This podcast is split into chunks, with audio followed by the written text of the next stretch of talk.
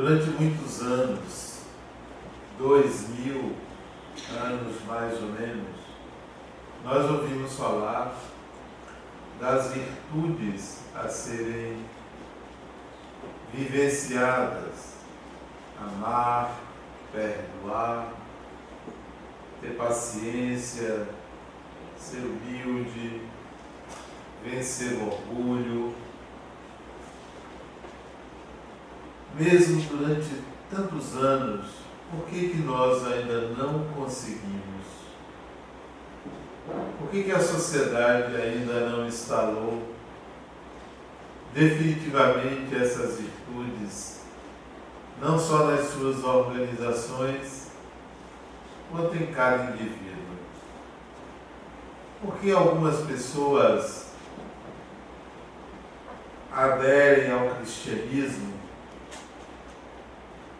vivenciam e praticam os preceitos cristãos, mas vez por outra, olha aquela pessoa resvalando na agressividade, no orgulho, na mágoa. Por que, que isso acontece? Por que, que ainda não conseguimos, de fato,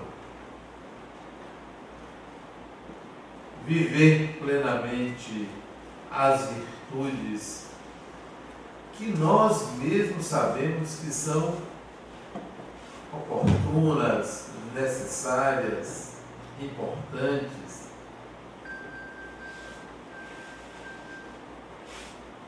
Porque pessoas que vivenciaram a religião durante muitas décadas, vez por outra você encontra essa mesma pessoa que tem um profundo conhecimento do Evangelho, com dificuldades simples de relacionamento.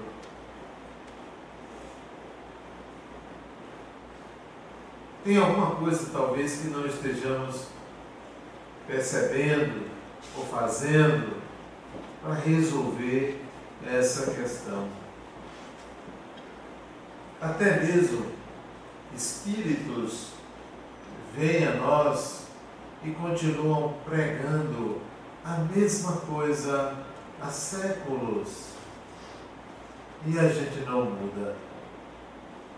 Quantas pessoas vão em busca de orientação espiritual, vêm ao centro espírita, vão a uma cartomante, vão a alguém que joga búzios, runas, pais de santo, mães de santo, recorrem ao espiritual de várias maneiras e ainda não entenderam o sentido para que os Espíritos se comunicam conosco? O que há que a gente não desperta? Será que vamos passar mais mil anos, mais dois mil anos com a mesma pregação?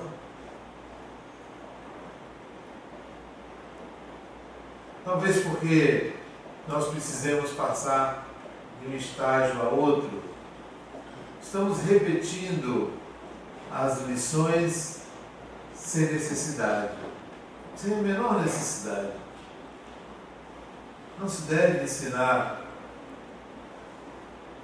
um adulto que já lê livros um alfabeto.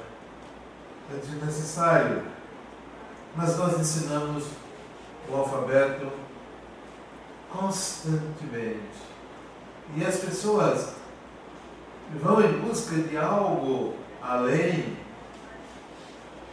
sentam nos bancos das igrejas, nas cadeiras dos centros espíritas, nos templos de várias matizes, meditam, mas ouvem a mesma pregação. E nós precisamos descondicionar vocês que nos ouvem, e para isso é preciso ter um entendimento do para que aprender sobre as virtudes cristãs. Senão nós vamos continuar encarnando, desencarnando, reencarnando, ouvindo as mesmas coisas e achando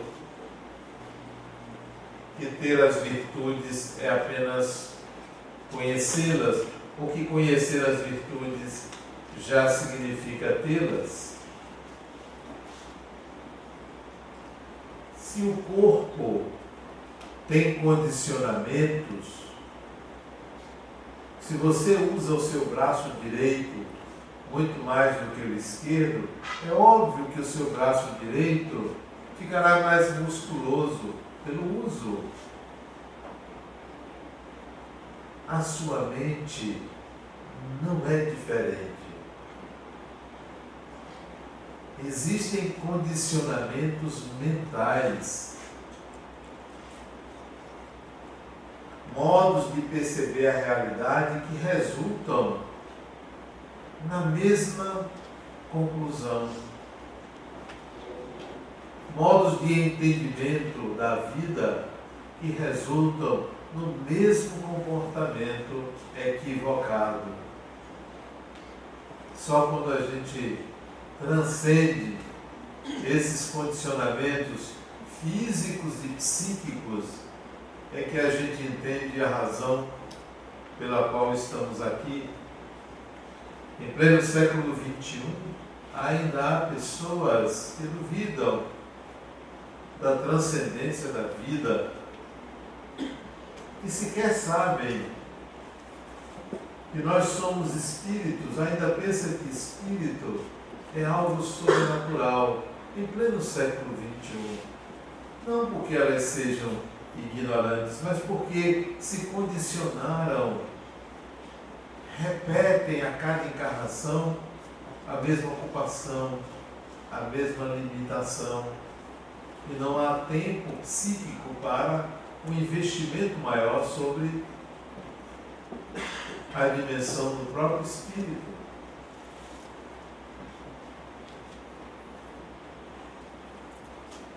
É óbvio que se você exercita mais o braço direito, ele fica musculoso, você exercita mais o braço esquerdo, ele fica musculoso. Mas também se você é acostumado a incendiar, a infernizar a vida de alguém, é você que vai viver no inferno. Isso é óbvio. Até quando a gente vai achar que isso não acontece. O destino é consequência das nossas crenças e de como nós atuamos em relação à realidade. Nós é que fazemos o destino. Se você passa boa parte da sua vida agredindo pessoas, o universo vai devolver para você a agressividade. Mais dia, menos dia, olha você vivendo aquilo que você pensa, sente, elabora, pratica. O entendimento disso talvez seja simples, o difícil é mudar. O difícil é abdicar dos condicionamentos. O difícil é deixar os hábitos. Me refiro mais ao modo de pensar, mais do que hábitos comportamentais. Se ao invés da gente pregar que uma pessoa para ganhar o reino dos céus, para ser feliz, para alcançar a plenitude, para transcender, deva praticar a caridade? Então, se a gente explicar que a prática da caridade é mero exercício para a aquisição de uma habilidade, não a habilidade de praticar. Porque há pessoas que pensam que todas as noites ou uma vez por semana distribuir pão para alguém, portanto está praticando a caridade, que isto é suficiente. Há pessoas que pensam que dar um cobertor a outra pessoa que está com frio e cobri-la, e que de fato isso é praticar a caridade, que isso é suficiente. Há quem pense que todas as formas de praticar a caridade são suficientes, pois não são. Precisamos entender a razão pela qual se deve praticar a caridade. Deve-se praticar a caridade para integrar uma habilidade chamada de bondade. Porque não adianta você praticar se você não se tornar bondoso. A prática da caridade é para isto. Falar bem das pessoas é algo muito bom. Mas para que serve falar bem das pessoas? Serve falar bem das pessoas para que você aprenda que você é uma pessoa boa. Não há outra razão para a aquisição de virtude se não seja para que você integre habilidades, várias habilidades. Mas nós aprendemos que devemos perdoar. Para que perdoar? Simplesmente para você ficar quites com o preceito cristão? Não. Não é por isso. Simplesmente porque ter mágoa é feio, é errado? Não. Você, a essa altura da sua evolução,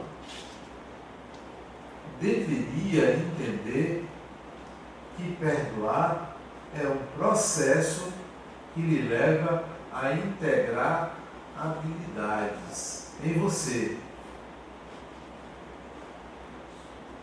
Quais são as habilidades que se integram quando você de fato perdoa uma pessoa?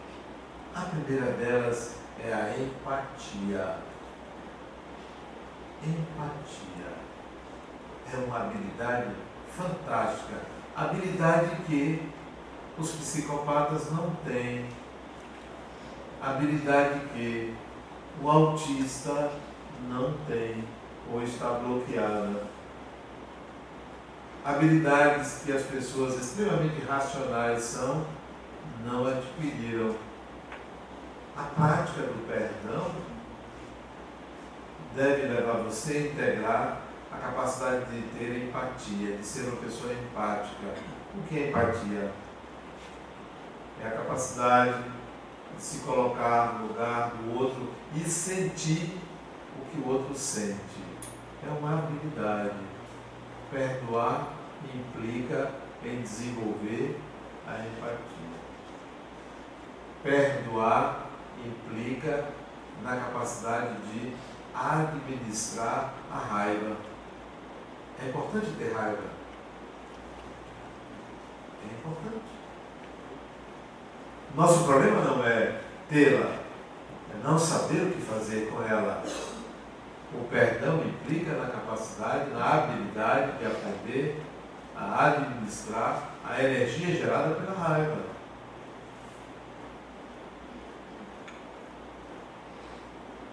Perdoar, portanto, não é simplesmente deixar para lá ou esquecer. Isso não é perdoar, isso é fugir fugir.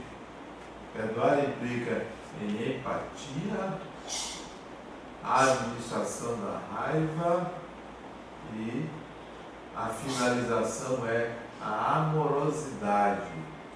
Você fez isso comigo, mas hoje eu sou capaz de conviver com você como irmão. Amorosidade. Esse é o tripé de habilidades que se deve aprender com o perdão. Então, não é perdoar por perdoar, não é perdoar para se livrar, não é perdoar para ser indiferente.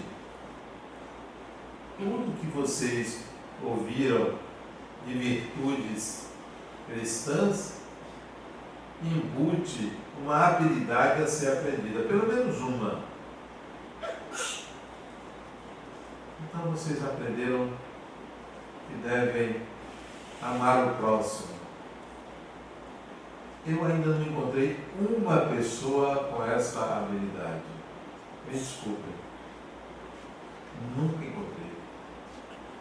Você sabe quem é o próximo? É qualquer pessoa. O próximo não é somente o seu marido, a sua mulher, o seu filho, a sua mãe, o seu pai. O próximo quer dizer qualquer pessoa. Vocês já encontraram uma pessoa que é capaz de amar qualquer pessoa? Eu nunca encontrei. Eu já ouvi falar, mas conversar nunca encontrei. Então é óbvio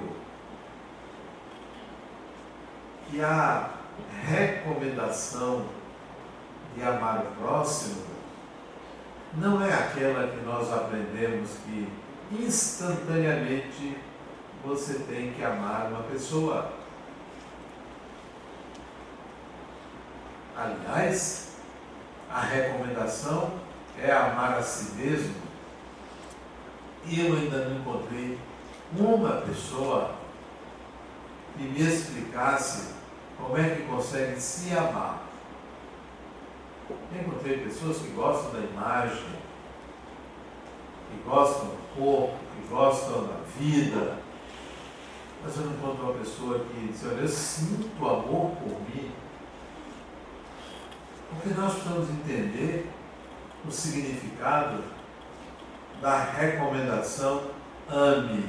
O que é amar? Amar é um sentimento. Amar não é um conceito. É um sentimento. Sentir. Então, quem ama, sente.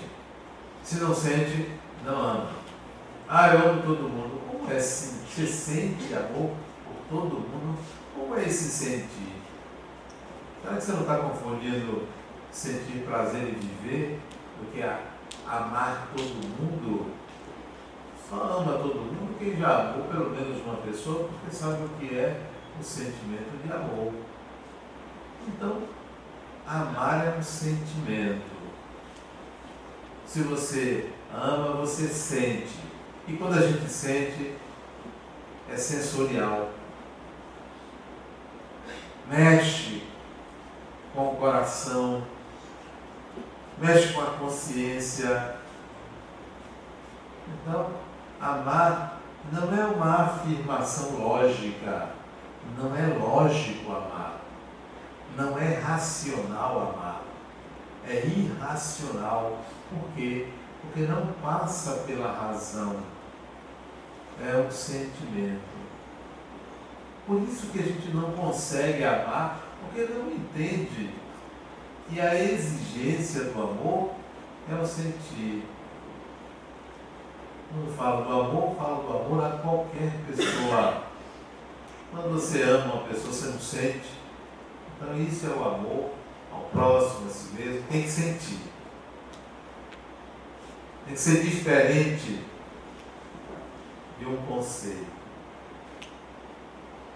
Ora, então o que, que nós devemos fazer para sair desse condicionamento, dessas pregações que a gente ouve dezenas de vezes, centenas de vezes, ouve até em várias encarnações e não muda?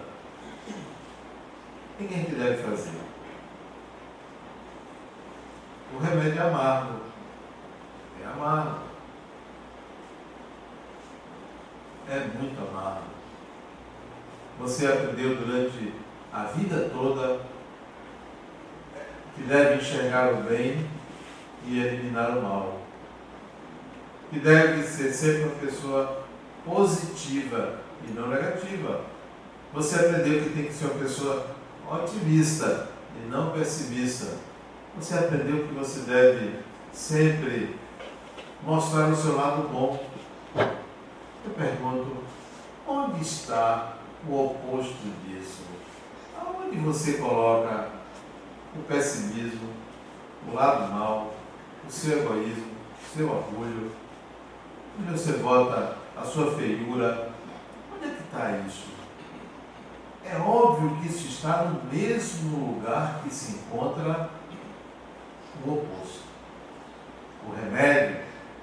enxergar essa contradição interna. Ou você enxerga essa contradição interna, ou você vai viver como Poliana, achando que tudo é maravilhoso, tudo é mágico. Aliás, não, não como Poliana, porque até eu conheci uma pessoa chamada Poliana esses dias. Eu não estou falando dela não. É só uma expressão. A gente vive se enganando, dizendo que o sol é maravilhoso. Vá lá. O sol não é maravilhoso. É uma concepção.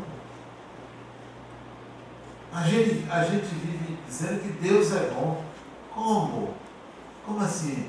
E, e as mortes, e as tragédias, e as tsunamis, e os terremotos?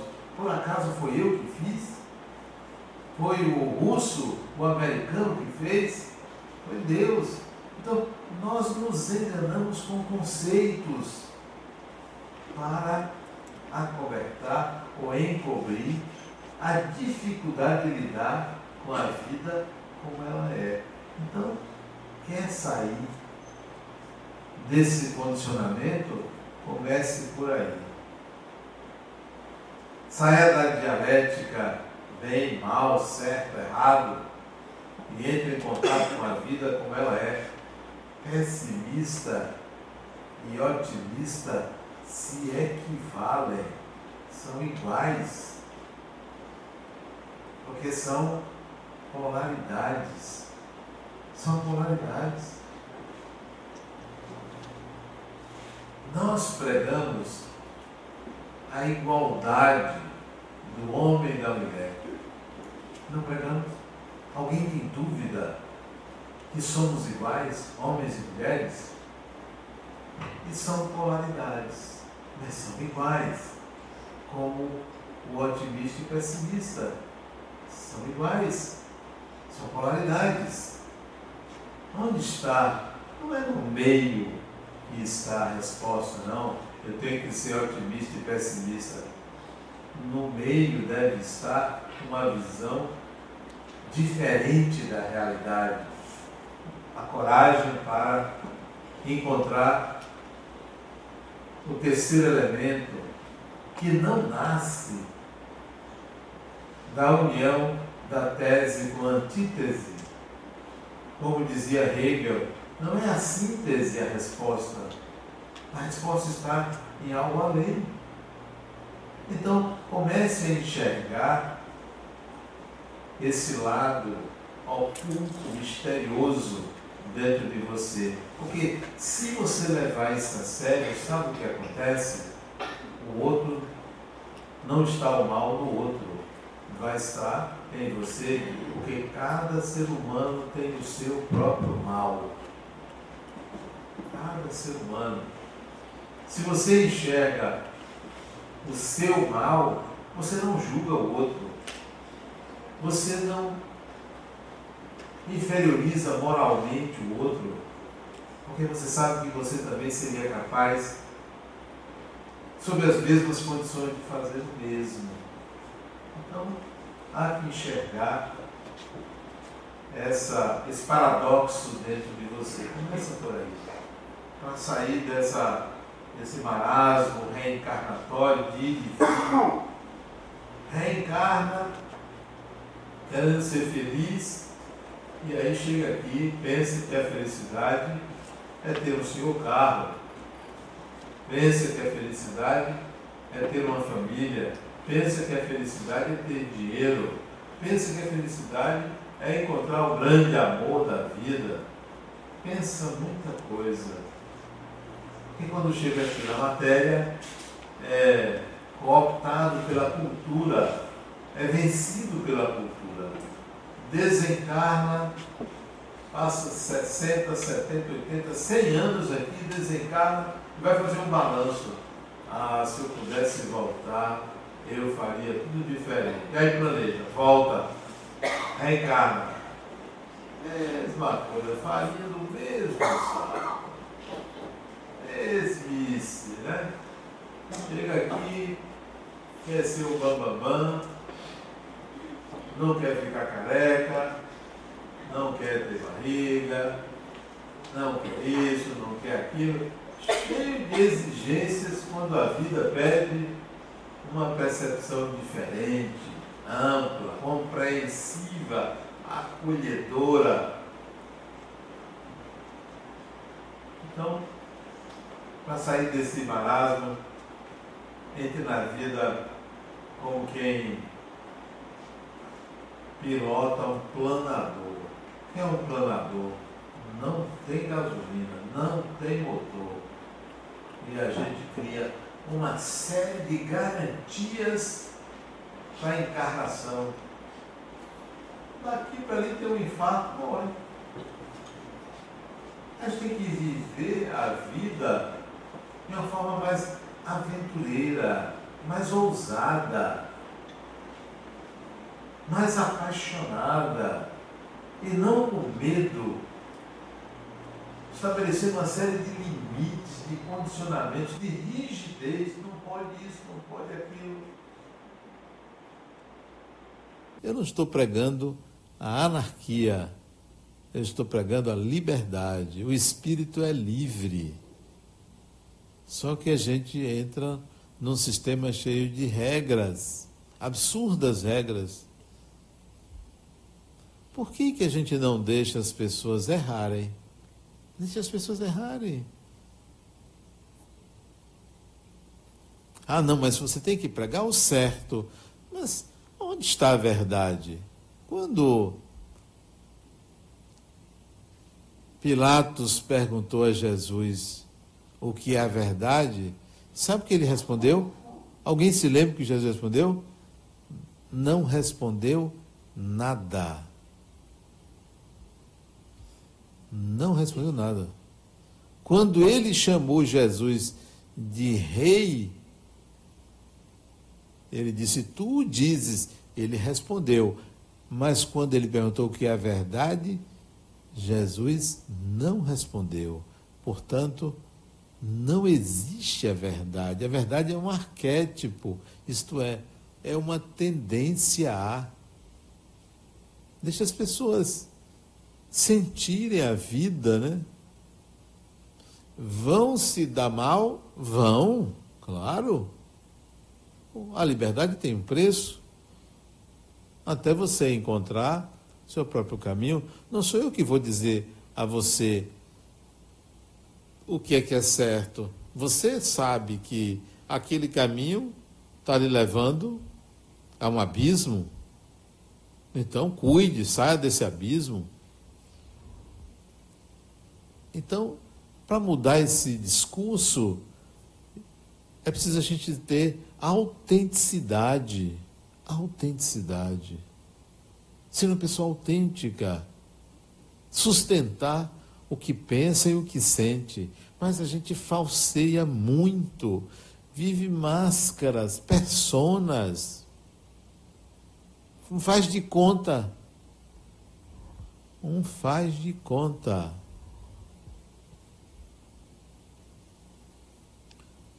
Uma vez eu estava viajando de trem com a fome danada, todo mundo comendo eu sem dinheiro. O que, é que tem que fazer? Pedir. Como eu não falava a língua das pessoas, eu comecei a ficar olhando para a comida delas. Até que uma me ofereceu comida. E eu aceitei, não por educação, por fome. Problema nenhum, autenticidade. Não estou nem aí para o que pense. Deixa a pessoa elaborar o que quiser a seu respeito. Deixa a pessoa dizer um bocado de coisa sobre você, porque quem sabe quem é você é você e Deus. Então, comece a sair das conformidades, né? Conformidades. Ah, cometer o que a gente chama de ibris. Em psicologia chama-se ibris. Ibris significa a inteligência para transgredir uma transgressão consequente, não uma transgressão inconsequente, uma transgressão consequente, sem machucar o outro, sem agredir o outro, sem retirar nada do outro, sem exigir nada do outro. Mas a gente fica ali perguntando: o que é certo, eu vou fazer. Eu vou fazer o que é certo. Como se isso fosse garantia de alguma coisa. Não. A vida exige que a gente integre habilidades. Habilidades. Há espíritos que reencarnam e não têm direito a uma família. Ou o pai abandona, ou a mãe desencarna, ou a mãe larga em algum lugar, no orfanato, não tem direito uma família. Por quê? Porque o espírito nasce e é abandonado e é entregue a uma instituição pública. O que, que ele fez para ter aquela configuração na reencarnação, logo que nasce? Inabilidade para constituir uma família biológica. Inabilidade. A habilidade vai surgir com a falta. Naquele campo há essa inabilidade. Conheço uma pessoa que ela foi deixada pela mãe na maternidade. A mãe tinha sérios problemas, seríssimos problemas. Teve a criança, maternidade pública, o hospital bobeou, ela foi embora, fugiu e deixou a criança lá. Dois dias, um dia de nascida, ela foi embora. Nunca mais foi vista. Essa criança foi colocada para adoção. Aconteceu um mês que essa criança estava ainda em trâmite para adoção. Uma amiga minha passa por aquele estado, isso é em outro, no sul do país, viajando. Não tinha filhos, resolveu adotar uma criança. Mas não era essa criança, não. Ela pensou em adotar. Hospedou-se na casa de uma outra amiga que conhecia uma enfermeira que disse que tinha uma criança que foi deixada na maternidade e que ia ser colocá-la para adoção. Ela quis conhecer essa criança pois ela trouxe a criança para Salvador. Isso tem 30 anos. Ela trouxe a criança para Salvador. Se eu não me engano, isso foi em Santa Catarina. Ou foi Paraná, um negócio desse. É lá pelo sul. Trouxe para cá. Essa criança que não teve direito a uma família biológica, teve direito a uma, um outro tipo de família eu conheço. É uma menina fantástica, doce, inteligentíssima. E quando os pais adotivos desencarnarem, quando desencarnar, isso deve estar perto, talvez daqui a uns. Deixa eu ver, porque talvez ela esteja me ouvindo, vou botar 20 anos.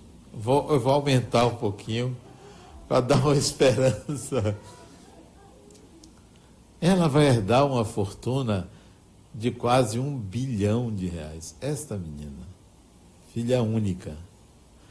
Não que o dinheiro seja relevante, mas é o espírito que retorna para ter de volta o que construiu. Mas não teve de volta à família biológica que não deu valor no passado. Nós construímos o nosso destino pelas nossas escolhas, porque não integramos habilidades e precisamos integrar habilidades. Habilidades para nos relacionarmos, habilidades para adquirir cultura, habilidades profissionais habilidades sexuais, habilidades na convivência em família, habilidades espirituais. Nós precisamos adquirir isto. E a gente só adquire vivendo. experimentando, construindo em si. Pouco adianta você ser informado das coisas, adianta você de fato saber, e saber é integrar a habilidade. É integrar. Isto é, passar a fazer parte de você. Sem isso, nós vamos continuar explodindo. Por que, que uma pessoa explode? Por que, que uma pessoa perde o equilíbrio? Porque pensa que era calma, achava que era calma, acreditava que já tinha aprendido, não integrou a paz interior. Porque se já integrou a paz interior, não perde o equilíbrio. Pode ter raiva, mas sabe dosar a raiva. Eu me lembro, eu li um livro recentemente que eu até aconselho vocês a lerem.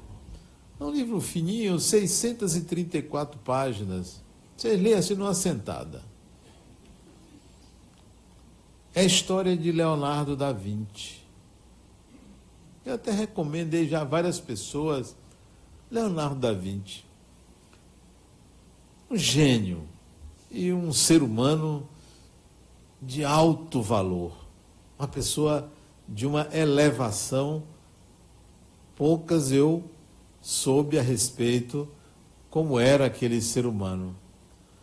Leonardo da Vinci, já com certa idade, ele desencarnou, se eu não me engano, com 67 anos, negócio desse. Mas já maduro, 50 e poucos anos, ele teve inveja de uma pessoa e brigou com essa pessoa. Agora, olha o que é alguém ter raiva de outro, o que faz com a raiva. Esta outra pessoa que ele não gostava, que ele brigou, que ele tinha inveja, era mais jovem do que ele, nada mais, nada menos do que Miguel Ângelo. Ele era desafeto de Miguel Ângelo. Século 15, 16, porque isso já era no século 16, início do século 16, 1500 e pouco. Agora, olha como é que ele fazia para brigar com Miguel Ângelo. Não xingava, não falava mal, não agredia. Sabe o que ele fazia? Ele resolveu para fazer algo para diminuir o outro, ele resolveu escrever a relação entre a pintura e a escultura, exaltando a pintura, só porque o outro era escultor. Era essa forma dele agredir o outro. É exaltar uma qualidade dele, que era de pintor, que aliás não era a melhor qualidade dele. E diminuindo o valor da escultura, dizendo que pintar é muito mais complexo do que esculpir. Ambos eram pintores, ambos eram escultores. A elevação era tão grande que a briga era nesse nível. Não era ataques pessoais. Não era baixaria que você vê em certos níveis de evolução que as pessoas só faltam esquartejar a outra, quando não esquarteja. Quando esquarteja mesmo. Olha que nível. Então, integrar habilidades não é você conhecer, é transcender aquela forma primária, primitiva de ver as coisas. Você quer ver? Uma pessoa evoluída, o que faz com o dinheiro?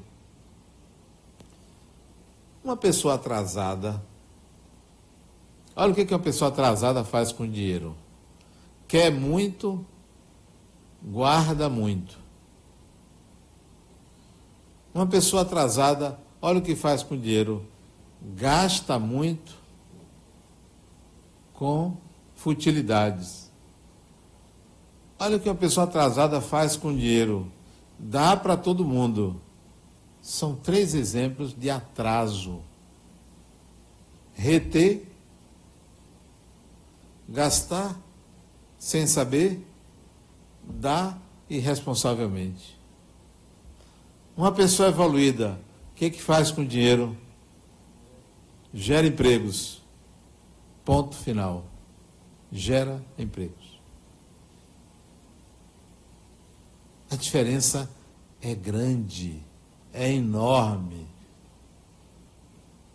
Integrar habilidades não é simplesmente você saber como deve ser feito, é aquilo ser feito de forma natural, espontânea, não por um preceito religioso. Se você faz caridade por uma recomendação do Espiritismo, ou da Igreja Católica, ou do que for, você ainda não integrou habilidade, não. Mais importante é aquela pessoa, é quando você age naturalmente daquela forma, nem repara que faz aquilo porque é parte da sua personalidade, nem acha importante, nem acha aquilo relevante. Não, isso para mim é natural, muito natural. A naturalização dos conceitos significa a integração de habilidades. E a gente só integra se experimenta, vive a experiência. Mas a gente perde muito tempo, sabe com quê? Com nada, com vazio. Que a pessoa assista futebol. Eu acho interessante o futebol. Eu sou capaz de torcer para os dois times ao mesmo tempo. Sério, ao mesmo tempo. Bahia e Vitória. Olha, mesmo jogo. Olha, eu torço para um, olha, eu torço para outro. Porque eu não, não, eu não tenho essa preferência. Tenho uma simpatia por um, pelas cores, né? O, o vermelho e preto me parece algo mais emocionante, né? É. Mas acho interessante a pessoa torcer por um time e tal.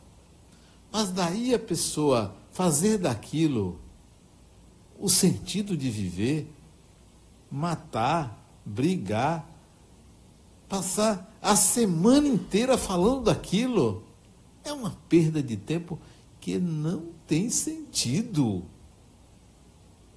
Não tem sentido. Você gasta sua energia. Assista um bom jogo, comente com os amigos. Passou dali, pronto. Vai embora com seu seu raciocínio para outro campo. Não perca tempo. A mesma coisa, a pessoa. O outro chega para mim, Adenal, o que, que eu faço para esquecer aquela mulher? Olha, olha a pergunta. Criatura, nunca esqueça dela. De jeito nenhum.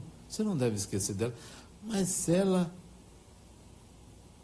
me abandonou por outro homem. Nunca esqueça dela. Ela lhe leva a pensar no valor do feminino em você, na importância do feminino. Você não tem que esquecer ninguém. Por que esquecer? Quer esquecer, você vai lembrar.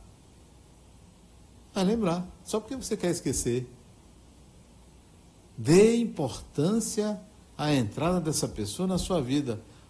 O outro, a mesma coisa, o que, é que eu faço para esquecer? Ela me traiu. Nunca esqueça dela. Para você se lembrar que ninguém tem a posse de ninguém. Que a experiência amorosa é um aprendizado para que cada um se conheça. Você se relaciona com a outra pessoa para se conhecer. Você pensa que é para o amor, é para você se conhecer. Mas a gente tem certos condicionamentos, né? De achar que a vida é como nossos pais nos ensinaram, como as religiões nos ensinaram. É tudo diferente. É, Segunda-feira passada, hoje é quarta, é quarta. Segunda-feira passada, eu tive um, um paciente meu faltou. Eu não gosto muito quando o paciente falta, não. Mas às vezes eu gosto porque eu descanso. Que houve tanta coisa que tem hora que dá vontade de dizer, puxa, o que, que eu estou fazendo aqui? Tem até alguns pacientes meus aqui, mas não é com eles não, é com outros. Aí eu resolvi tirar um cochilo. Eu durmo pouco, eu durmo de 10 e meia a 5 e meia. Dá quantas horas? Sete horas. E depois de meio dia eu tiro uma hora de sono. Eu durmo pouco, né? Aí eu resolvi tirar um cochilo. Deitei no sofá e saí do corpo. Primeiro eu senti um, um choque elétrico no meu corpo. Eu disse, eu já sei, vou desdobrar. E no mesmo instante eu disse assim, tomara que eu encontre algum espírito aqui para conversar. Você sai do corpo e ficar sozinho. Aí eu pensei assim, aí saí do corpo bem suave, bem gostoso, porque é uma sensação deliciosa você sair do corpo. É como se você desse um mergulho numa água morna, sabe? Uma coisa gostosa. Fui para a recepção da minha sala e tinha uma jovem desencarnada, devia ter seus 27, 25, 27 anos, morena, clara, né? E eu fiquei contente de ver, de vê-la. Ela me viu, eu a vi, um pouco magra. Aí ela não demorou e disse assim: eu quero lhe mostrar uma coisa. E pegou minha mão e saímos da clínica. Por condicionamento, tínhamos que passar por uma parede. E eu fiquei receoso. Não, mas tem a parede. Mas não se preocupe. Parece que ela ouviu meu pensamento e atravessamos a parede. E ela me levou para uma região aqui perto de Pitanga, Lauro de Freitas, E me mostrou, entramos num prédiozinho baixo, três pavimentos, e me mostrou, e chegamos numa sala, aliás, uma sala, é, um quarto desse auditório, que tinha equipamentos de cozinha e de lavanderia funcionando. E eu achei estranho. É, como? O que, que eu estava fazendo ali? E ela disse: Olha, eu lhe trouxe aqui para você ver. É, dentro de alguns anos, um projeto que vai nascer, fruto da sua iniciativa. E me mostrou como seria. Eu achei interessante porque essa não foi a primeira vez que isso aconteceu, porque antes do lar surgir, não foi esse espírito, foi um outro que mostrou como seria e está funcionando. Né? Isso aqui também. Então, essa segunda-feira eu tive uma, um presente, um pouco atrasado, porque o meu aniversário foi a semana anterior, de me mostrar uma realidade futura é, que vai nascer, de um projeto que vai nascer. E ela me trouxe de volta para o sofá isso demorou uns 20 minutos, 25 minutos mais ou menos.